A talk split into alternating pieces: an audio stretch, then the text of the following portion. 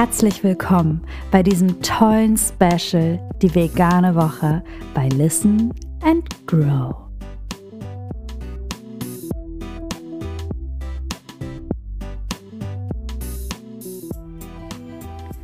Also ich würde sagen, wenn ich mich nicht auf diese Folge fast am meisten gefreut habe, ähm, nämlich hier geht es darum, vegan als Familie. Wie geht das? Und ja, dazu muss ich halt sagen, wir leben nicht vegan als Familie. Wir leben nur als Familie, aber nicht vegan. Mein Sohn, der ist, wer jetzt äh, aufmerksam die eine Folge, die erste Folge äh, gehört hat, ähm, weiß genau, was es ist. Der ist nämlich Flexitarier, also er isst ab und zu mal Fleisch. Und mein Mann ist Pesketarier. Er isst halt tierische Produkte und Fisch, aber kein Fleisch. Ja, wie funktioniert das jetzt zu Hause? Einer ist vegan, einer isst manchmal Fleisch, einer isst gar kein Fleisch, aber dafür Fisch. Der Kleine isst übrigens kein Fisch, weil er es nicht mag und halt manchmal Fleisch. Und was bedeutet manchmal Fleisch? Ja, also erstmal, es ist nicht so kompliziert, wie es sich anhört. Es geht tatsächlich ganz gut, weil ich aber auch einen Mann habe, der sich da voll drauf einlässt, dass ich mich vegan ernähre. Ich glaube, in Partnerschaften, wo sich halt ein Partner entscheidet, ähm, vegan zu leben und der andere richtig Fleisch konsumiert, da kann ich mir durchaus vorstellen, dass das ganz schön schwierig ist, bis wenn man je nachdem, wie stark jeder auf seinem Konsum ähm, stehen bleibt oder eben Konsumverzicht, ähm, dass das teilweise fast unmöglich ist, so zusammenzuleben. Und ich weiß auch aus so dieser veganen Szene, dass ähm, viele sagen, also Fleisch, ein Fleischesser, das könnte ich überhaupt nicht und selbst vegetarisch finde ich schon äh, fast unmöglich für mich. Naja gut, so muss halt jeder ja auch nach seinen Gesichtspunkten seine Partner aussuchen. Mein Mann und ich, als wir uns kennengelernt haben, haben wir beide Fleisch gegessen, beide Fisch gegessen und hatten damit eigentlich gar nichts am Hut. Mein Mann hatte schon mal fünf Jahre eine vegetarische Phase, sag ich mal, oder eine pesketarische Phase, ähm, wo er kein Fleisch gegessen hat. Für ihn war das also überhaupt eigentlich kein großes Thema und er ist auch sehr ähm, probierfreudig und offen eigentlich für alles. Also ist da auch immer ziemlich entspannt im Vergleich zu mir. Ich bin da immer recht festgefahren gewesen und konnte mir, also Flexibilität war da, was Ernährung angeht, irgendwie so gar nicht meins.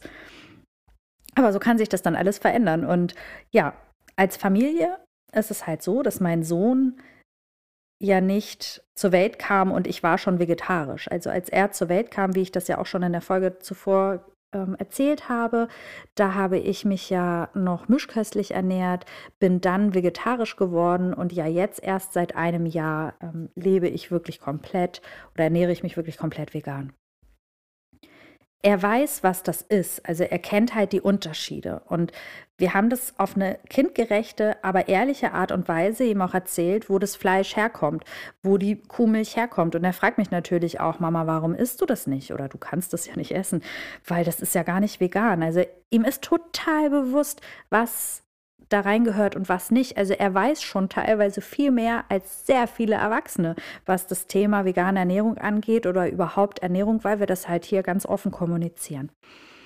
Was ich aber nicht möchte, er wird jetzt acht Jahre alt dieses Jahr, ich möchte ihn zu nichts zwingen. Ich glaube, dass es auch zu nichts führen würde. Ich kann es ja nur vorleben, ihm erklären, doch letztendlich muss er das ganz, ganz alleine entscheiden, was er ist und ähm, ich möchte, das Einzige, was ich erwarte, ist, dass er weiß, was er ist. Also, dass er nicht einfach nur reinstopft, ähm, ohne das Bewusstsein, dass das mal ein Lebewesen war oder woher diese, diese Milch, also viele Kinder wissen ja nicht mal mehr, dass Milch von einer Kuh stammt. Die denken, das kommt aus einem Tetrapack, ne? Also schon verrückt. Und das, das ist für mich keine Option. Was er aber dann am Ende daraus macht, das ist halt ganz allein seine Entscheidung, auch jetzt schon mit acht Jahren.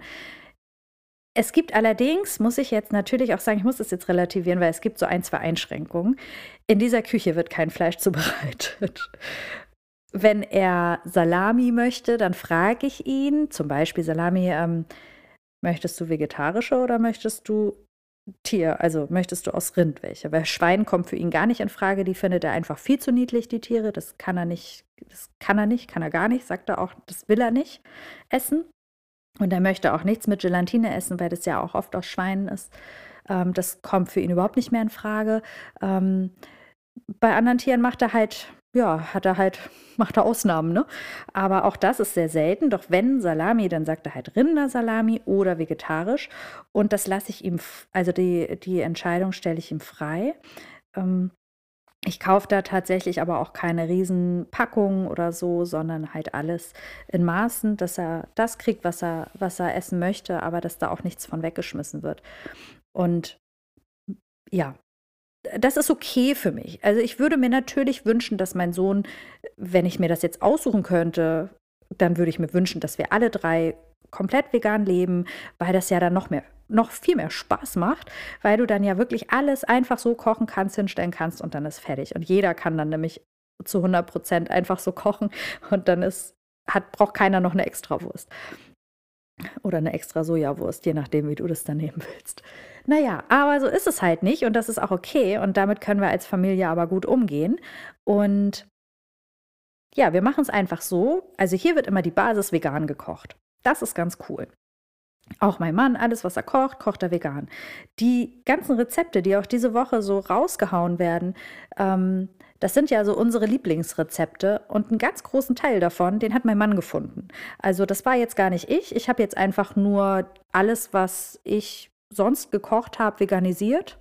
Und er hat richtig neue Sachen entdeckt. Und das ist, also das macht richtig, richtig viel Spaß, das zu essen. Und das sind wirklich ganz neue Geschmackserlebnisse. Und damit vergleicht man dann auch viel weniger. Das ist nochmal so ein kleiner Lifehack für alle, die Bock haben, sich vegan zu ernähren. Du kannst zwar Produkte austauschen, aber wenn du mal was Neues ausprobieren willst, dann nimm auch wirklich mal ganz neue Gerichte, weil du dann nicht so sehr vergleichst. Also ich habe das zum Beispiel bei veganem Käse. Mir schmeckt das einfach nicht. Also mir, ja, der ist mir zu flach. Also, und wenn ich dann halt die Inhaltsstoffe lese, dann denke ich so, pff, auch geil, schön mal wieder eine Scheibe Kokosfett reingedrückt. Das ist ja jetzt auch nicht unbedingt gesund.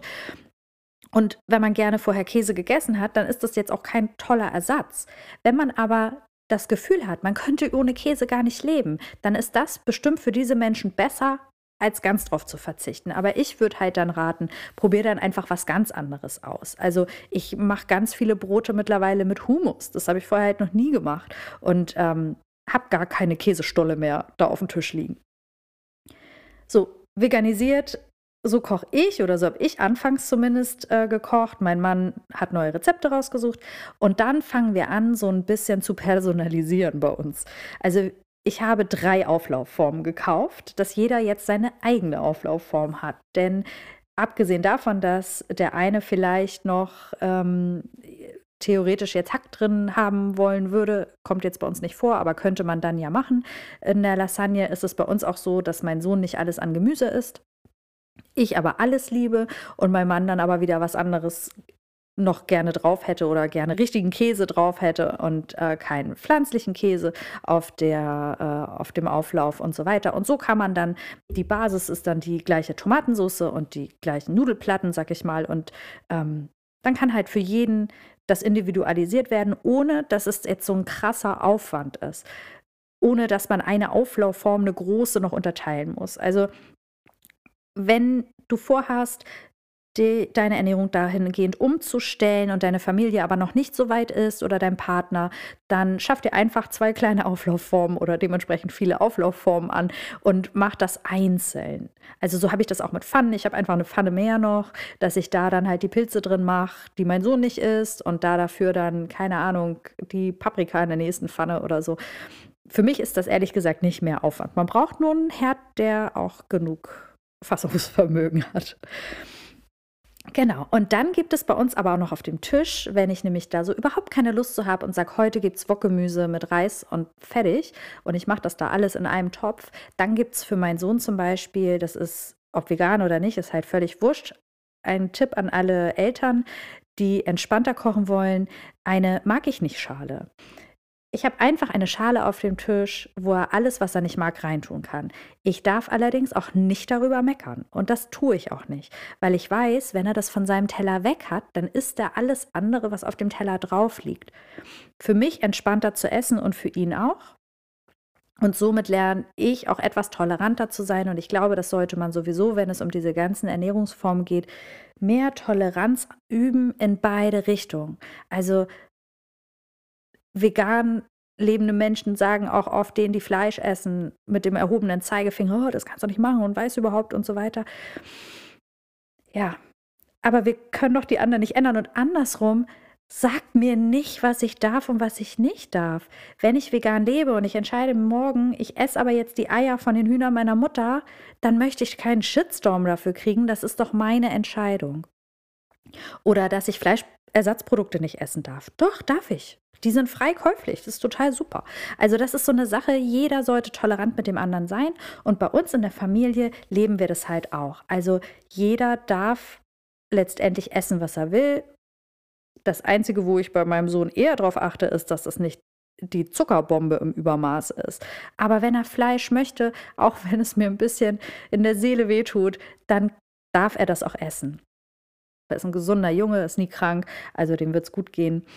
Und ähm, das wird dann aber in der nächsten Folge nämlich noch ein Thema. Das sind die kritischen Nährstoffe. Auf diese achte ich und auf diese achte ich auch bei meinem Sohn. Aber dazu erzähle ich dann in der nächsten Folge noch ein bisschen was. Und jetzt möchte ich euch nochmal ähm, Accounts sagen, die mich zum Beispiel, gerade was die Familienernährung angeht, gibt es zwei Accounts, die ich richtig, richtig toll finde und weshalb ich mich eigentlich auf diese Folge so sehr gefreut habe, weil ich die jetzt hier so nennen kann.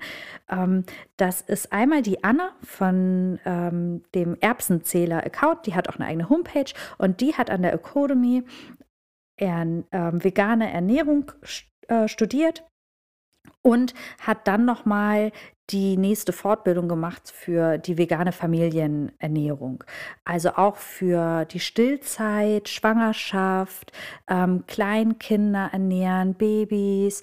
Wie, worauf muss man achten, damit man auch ähm, die Kleinsten und auch sich selber gut versorgt? Ähm, welche praktischen Tipps gibt es und wo muss man supplementieren? Sie hatten unglaublich tollen Instagram-Kanal. Da folge ich ihr zum Beispiel und da ziehe ich eigentlich ziemlich viele Infos für mich raus. Deswegen ist mir das hier auch so eine Herzensangelegenheit, sie hier mal zu nennen. Und ich werde ihren Account auch nochmal auf meinem Insta-Profil in dieser veganen Woche mit vorstellen. Also da wird sich wirklich alles mal so um meine vegane Blase, in der ich lebe, ähm, drehen. Und ja, also sie hat tolle Lifehacks, sie hat wahnsinnig tolle Rezepte, die einfach sind. Sie ist Mutter nämlich von vier Kindern und die hat jetzt auch nicht so viel Zeit, da viel Schnullibulli zu betreiben. Und sie ist total bodenständig und echt und real und das finde ich total schön. Und da, äh, mit der kann ich mich sehr gut identifizieren, habe sogar schon ähm, ein, zweimal äh, mit ihr mich austauschen dürfen. Und wer von ihr ganz viele ähm, Infos aber noch extra haben möchte, sie bietet halt auch online Ernährungsberatung, also momentan vor allem online, aber ich denke, das wird sich ja auch so weiterführen, äh, Ernährungsberatung an. Also man kann verschiedene Blöcke dann dementsprechend buchen, was man halt so braucht. Ich finde das echt großartig. Ich bin sehr dankbar für ihren täglichen Input, den ich so kriege. Und ähm, ja, Genau, das war mir jetzt echt eine Herzensangelegenheit. Und dann gibt es noch einen Account, den ich toll finde. Also ich werde die unten in den Shownotes nochmal verlinken.